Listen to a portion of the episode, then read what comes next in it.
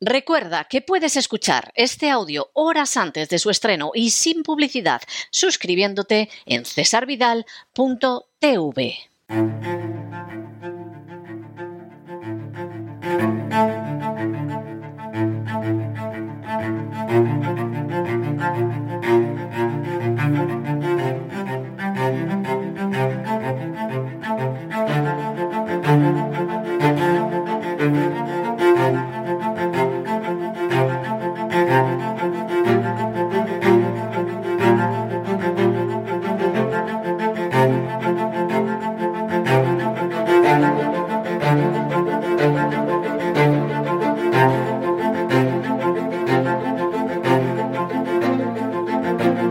Así fue España, con César Vidal y Lorenzo Ramírez.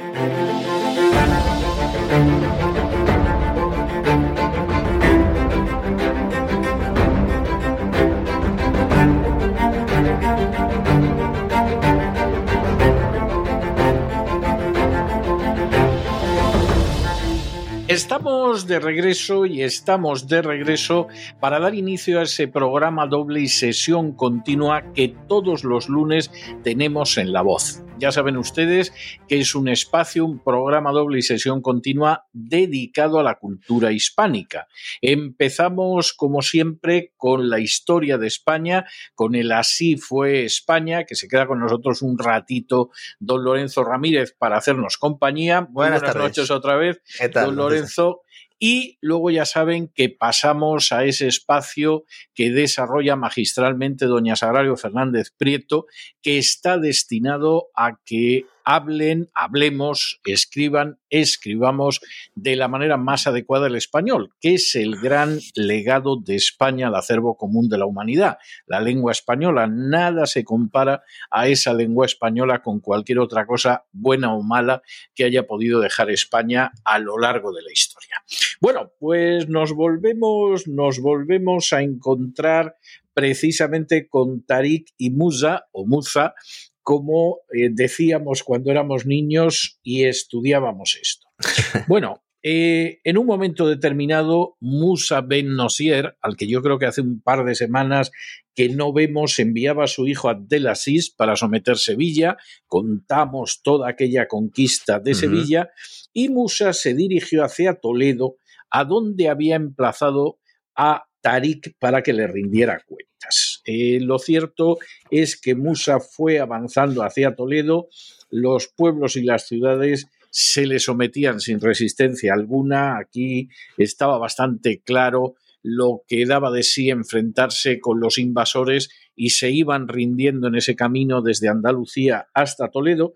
Y parece ser que Musa, a medida que iba avanzando, se iba encontrando con construcciones romanas que todavía estaban en pie y se iba enfadando muchísimo porque en última instancia Tarik le, le, había quitado una parte de la gloria de la conquista de un país tan interesante.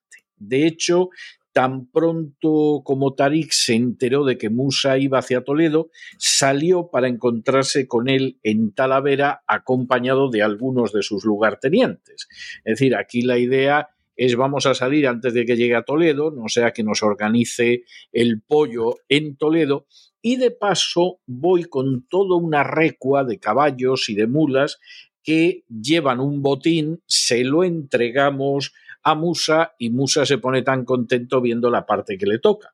Bueno, se encontraron en las orillas del río Tietar, es decir, que encontrarse se encontraron, pero el efecto de que saliera Tarik con aquel botín para entregárselo a Musa fue exactamente el contrario. O sea, cuando vio aquello, eh, Musa dijo, bueno, este ha saqueado todo lo que ha querido, a saber lo que me va a dar a mí ahora, no estoy yo seguro de que me, me, toque la parte que me corresponda y la verdad es que se puso hecho una fiera con Tarik y le dijo que por qué había desobedecido sus órdenes, por qué no había esperado sus refuerzos, que había sido una imprudencia el adentrarse en el país cuando podía haber sido objeto de ataques, de emboscadas, de contraofensivas que hubieran acabado con él.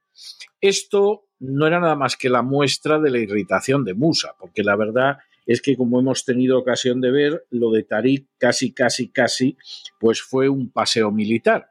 Pero claro, con toda aquella historia, ¿para qué queremos más? O Esa rivalidad, además, eh, diferente origen, uno era bereber, eh, el, otro, el otro no, habían protagonizado ya algún que otro tipo de enfrentamiento, teniendo en cuenta además que uno en teoría estaba eh, bajo el otro, es decir, eh, exactamente, Tarik era un empleado aquí, lo que pasa es que claro, al ir él en la vanguardia, pues era el que iba tomando decisiones prácticamente en tiempo real, entonces no había móviles y estas cosas, pero prácticamente una rivalidad desde ya sus etapas juveniles, ¿no? En el Rif y Damasco respectivamente, hasta que ya pues, fueron nombrado uno gobernador del Magreb y el otro jefe de las tropas.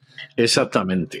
Uno era el político y el otro era el militar, ¿no? Claro, lo que pasa es que al político le molestaba mucho lo que hacía el militar. claro, Esto pasa siempre, ¿eh? O sea, quiero decir, eh, Stalin estaba muy enfadado con Zhukov en, en, su momento porque había sido el gran vencedor de la Gran Guerra Patria y le hizo la vida muy difícil en el periodo de posguerra y también pasó con Khrushchev. Es decir, ese celo, esos celos del político hacia el militar que se ha destacado y además como tiene las armas no sabes qué va a suceder y a ver qué ganancias ha habido aquí que no me tocan, etcétera, no es tan desusado como podría suceder. De hecho, Musa, para terminarlo de arreglar, aparte de tacharlo de desobediente, de que no había actuado con prudencia, de que tenía que haber esperado, de que qué era eso de orillar sus mensajes, etcétera, inmediatamente, cosa que se suele hacer también más que por, por higienizar las cuentas, por fastidiar al que las ha hecho, le pidió inmediatamente cuentas de todo lo que llevaba de saqueo de España. Insisto, seguramente no porque pensara que se podía haber quedado con algo, o había dejado de quedarse o lo que fuera, sino en buena medida para fastidiar. Es decir, aquí seguro que hay algo que ha desaparecido, como pasa en todos los saqueos, que se lo digan en España si no a los políticos, y entonces, pues aquí te voy a dejar todavía peor. Y a continuación, además, le obligó a entregarle lo que más ilusión le había hecho a Tariq, que era la famosa mesa encantada de Salomón, de la que ya hablamos en su momento. Es decir, la situación pues era, era tremenda. Eh, no solamente te pido cuentas, quiero la mesa, sino que en un momento determinado, cada vez más encendido, le llegó a decir que había tenido éxito, pero que el éxito había sido de chiripón, de pura casualidad no porque tuviera el juicio ni el dominio de las artes militares que tendría que hacer. Llegados a ese punto, Tarik, que no era en absoluto estúpido, sino todo lo contrario, dijo que él había hecho lo mejor que había podido, había cumplido lo mejor que había podido con sus funciones delante de Allah y que el califa en última instancia sería el que decidiría, pero que ya le adelantaba que a él su conciencia le absolvía y estaba convencido de que el califa también lo iba a absolver. Bueno, lo que le faltaba. O sea, Musa que estaba que bramaba cuando escuchó la referencia al califa, inmediatamente acusó a Tariq de ser un militar indigno, de ser un general que no merecía mandar los ejércitos del Islam e inmediatamente le quitó el mando y lo sustituyó con ese renegado al que hemos hecho referencia varias veces, que era Magui.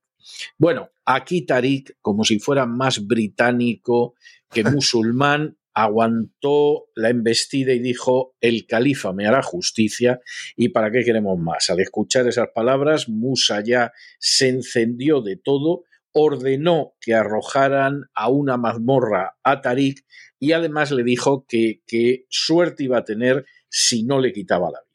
Esa era la historia que había. También dándose cuenta de que no había tampoco eh, grandes problemas para tomar la península ibérica, porque si no, a lo mejor otro gallo hubiera cantado. Es decir, si hubiera necesitado más a Tarica, a lo mejor no lo había metido en la celda. Hay que tener en cuenta que, por mucho que se nos haya enseñado en el colegio hasta la saciedad, que hubo una defensa aguerrida por parte de los españoles y que luego se fueron todos al norte para preparar la reconquista, en realidad, la mayor parte de la gente no se movió de su sitio.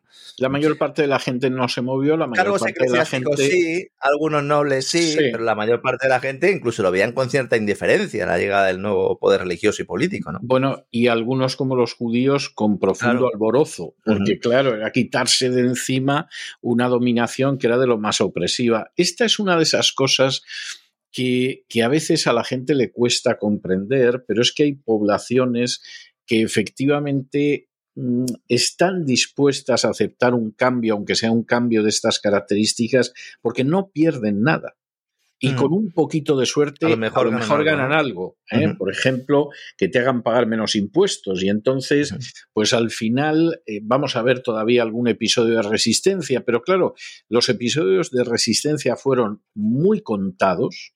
Por eso los conocemos además, ¿no? Por eso de Huesca supongo que hablaremos de él, ¿no? sí, es el caso también de Zaragoza, que casi, casi es el último bastión en ese sentido, pero al final la resistencia fue muy pequeña y la mayor parte de la población se entregó porque tampoco estaba tan claro que fueran a perder tanto y porque luego además andaban por allí don Julián y demás traidores. Que daban la sensación de que aquello en última instancia era una guerra civil entre españoles y, y no tanto una invasión extranjera. Sea como sea, lo cierto es que mm, Tarik no estuvo mucho tiempo en una mazmorra, porque hubo quien comunicó al califa de Damasco lo que sucedía. El califa le envió una carta Musa ciertamente humillante, en la que le dijo que inmediatamente repusieran el mando de las tropas a alguien que las había dirigido de una manera tan gloriosa y que por supuesto que no se podía permitir dejar sin servicio a Tariq, que era una de las mejores espadas del Islam. Esto a Musa le debió de sentar verdaderamente como una patada en el estómago, pero en última instancia no podía hacer nada, lo sacó de prisión, le ofreció un banquete, lo repuso públicamente a la cabeza de las tropas y en última instancia, pues para todos los que habían estado a las órdenes de Tariq fue una magnífica noticia porque lo que sucedía en última instancia es que un personaje que había demostrado su destreza militar volvía a estar donde estaba. A partir de ese momento, lo que queda de conquistar de España es algo que se divide entre Musa y Tarik. Y aquí, eh, primero, mm, se reestructura hasta la organización del ejército. Parece como que se llega a un acuerdo, ¿no? No hay fuentes que lo, pero parece como que hay un reparto, ¿no? Dice, mira, ya sabemos que no nos tragamos, tú tira por ahí, que yo voy a tirar por aquí, ¿no? Exactamente. Y entonces, y aparte de eso, hay una reestructuración de las fuerzas, posiblemente porque ya los árabes han llegado a la conclusión de que lo más importante es acabar con la conquista de la tierra cuanto antes. Y eso hace que, por ejemplo, eh, la infantería solo lleve sus armas, que son armas ligeras, eh, no haya mucha carga en las unidades militares, las armas que lleva también la caballería, pues bueno, sean armas también muy ligeras. El equipo del soldado, que a veces pesa mucho, históricamente ha pesado mucho, no hay nada más que recordar lo que eran las legiones romanas, bueno, pues aquí se va a reducir a un saco pequeño de provisiones, una vasija de cobre para poder cocinar y luego una piel que lo mismo le servía como lecho que como manto o como guerrera que se colocaban por si venía el frío. Se prohibieron drásticamente los saqueos, es decir, los saqueos no podían perpetrarse so pena de muerte, salvo cuando se trataba del campamento enemigo o de ciudades a las que expresamente se entregaba al saqueo, y Tarik partió hacia el noreste para eh, sorprender todo lo que era la comarca que rodea el nacimiento del río Tajo y además llegando después al Valle del Ebro y Muza por el contrario pues se dirigió hacia el norte donde rindió sin oponer ninguna resistencia una ciudad como Salamanca. De allí continuó a Astorga, donde no se movió nadie en, la región, ni mucho menos, y luego se adentró hasta llegar a Zaragoza. En Zaragoza es eh, un lugar donde ya había llegado Tarik porque le correspondía en el reparto y cuando llegó Musa se encontró con que la ciudad estaba sitiada y de manera bastante sorprendente a esas alturas el asedio estaba encontrándose con una resistencia tremenda. Cuando Musa llega ante los muros de Zaragoza, inmediatamente asume la dirección del sitio y ordenó un asalto general a las murallas. Asalto que fracasó, es decir, ahí la resistencia de los habitantes de Zaragoza fue durísima, los árabes no llegaron a poner pie sobre las almenas y en un momento determinado, como en otras ocasiones, quien solventó la dureza del, sitio, pues fue precisamente el conde don Julián. El conde don Julián dice, va, esto de intentar tomar los muros de Zaragoza al asalto no puede ser. Ahí la única salida es que en un momento determinado lo que hagamos es acabar con alguna de las puertas de entrada y podamos franquear la ciudad. Y entonces se le ocurre que los hombres, con bastantes pérdidas, pero eh, ocupándose en ello de manera clarísima, avancen hasta una de las puertas de Zaragoza, dejando ahí combustible con el que, una vez prendido el fuego, ardiera la puerta. Eh, esto parece ser que a los árabes les costó bastante porque lógicamente los asediados no se estaban quietos en las murallas, pero finalmente consiguieron que la puerta ardiera y cuando ya la puerta ardió y no podía defender la ciudad, el conde don Julián al frente de 300 de sus secuaces y con un escuadrón de caballería árabe consiguió entrar en la ciudad. Lo que se produjo en aquel momento es uno de esos episodios de resistencia verdaderamente numantina de los zaragozanos dentro de unos años, pues cuando estudiemos la invasión napoleónica de España, recordaremos los sitios de Zaragoza que realmente convirtieron Zaragoza en un cementerio, según, según la propia confesión de los invasores franceses. Es decir, Zaragoza al final no era una ciudad, era un cementerio y fue terrible el sitio de Zaragoza. Aquí duró muchísimo menos, porque en realidad lo que hubo fue unos combates terribles hasta la noche y cuando llegó la noche, pues los principales de Zaragoza solicitaron hablar con Musa y capitularon. Musa estaba en aquel entonces con unas ganas enormes de pasar a degüello a toda la población de Zaragoza, esa es la realidad. Pero al final se contuvo por el temor de que el resto del avance que se estaba produciendo en las zonas no conquistadas de España si en vez de seguir una política de clemencia como había sucedido y había facilitado la conquista, ahora se cambiaba por una política de represalias, pues podía encontrarse con la resistencia de Zaragoza repetida en distintos lugares. Al final Musa optó por una solución que es tremenda, que fue la de cobrar una contribución de ¿eh? la contribución de sangre era que pagaban una cantidad absolutamente salvaje y a cambio de ello Musa no ejecutaba a la población de Zaragoza. Eso sí, tomó a muchos de los jóvenes nobles como rehenes, pero bueno, el sitio de Zaragoza no terminó de una manera tan terrible como podía haber terminado. Generando el caldo de cultivo para que luego Zaragoza durante toda la conquista islámica pues fuera una capital importante, pero también una, gran fuente de problemas. Sí. Había muchos que dejaban de pagar tributos, había siempre lío, tuvieron que mandar bastantes misiones, se aliaron con los cristianos en alguna ocasión también, ¿no? Y de hecho, pues quizás eh, de aquellos eh, polvos venían estos lodos, ¿no? También Musa ordenó construir una mezquita, ¿no? Sobre lo que era la, la Catedral Visigoda de San Vicente. Siempre se ha dicho esto, ¿no? Después de esa victoria, ¿no? Como es habitual, como era habitual, por otro lado. Es decir, hubo iglesias que respetaron, pero también había iglesias que eran muy apetecibles tanto como para convertirlas en mezquitas.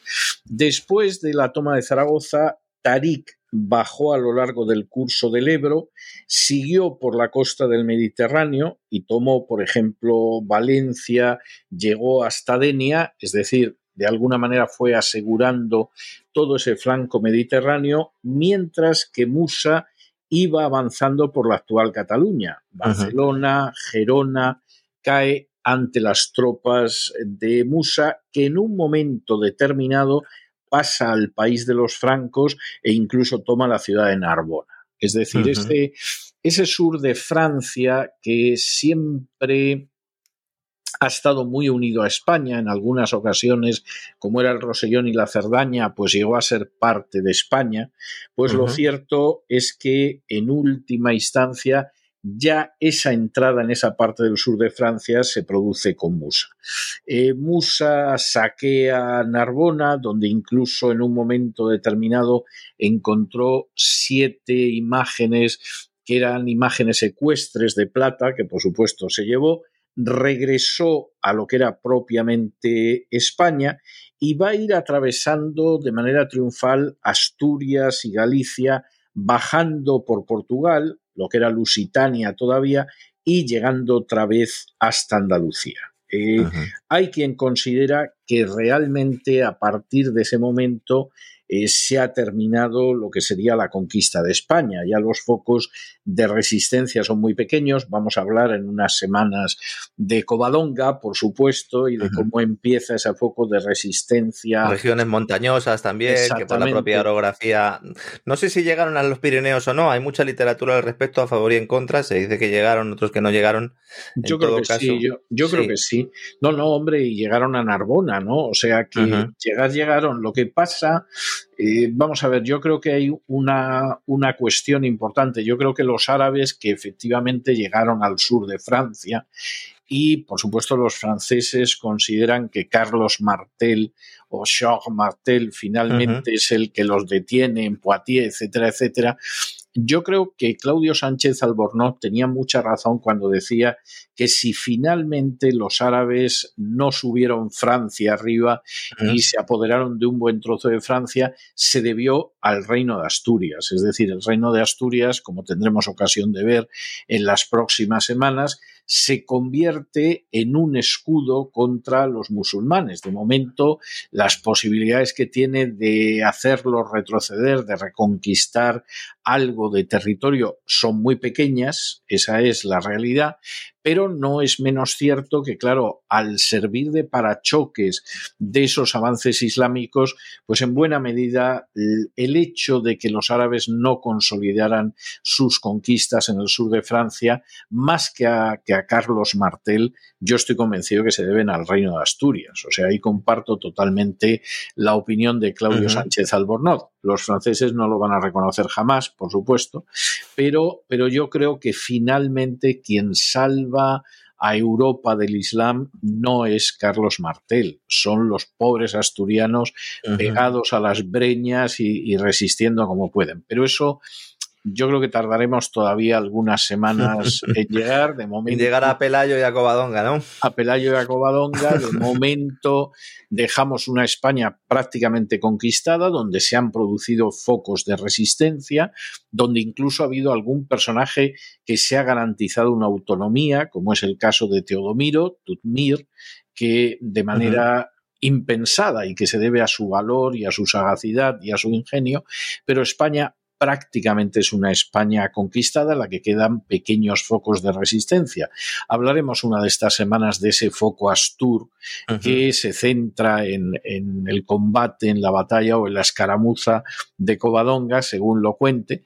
Pero antes de eso, tenemos que contar qué pasó con Don Julián y qué pasó con Tariq y Musa, que seguían regañados y luego Luego de Covadonga ya hablaremos de lo que significaba ese dominio islámico en España. Si le parece a usted bien, don Lorenzo. Un placer, como siempre, don César, aquí aprendiendo como cada día, disfrutándolo mucho, la verdad. Es una sección que a la gente le gusta, pero a mí más, don César.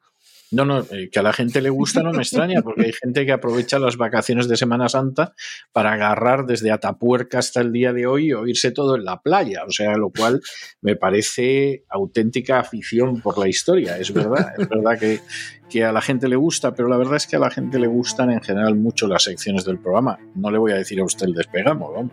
Es algo, es algo evidentísimo, vamos, y además a diario. Un abrazo muy fuerte, don Lorenzo. Hasta mañana. Un fuerte abrazo, don César. Mañana seguimos en el lío. Un fuerte abrazo.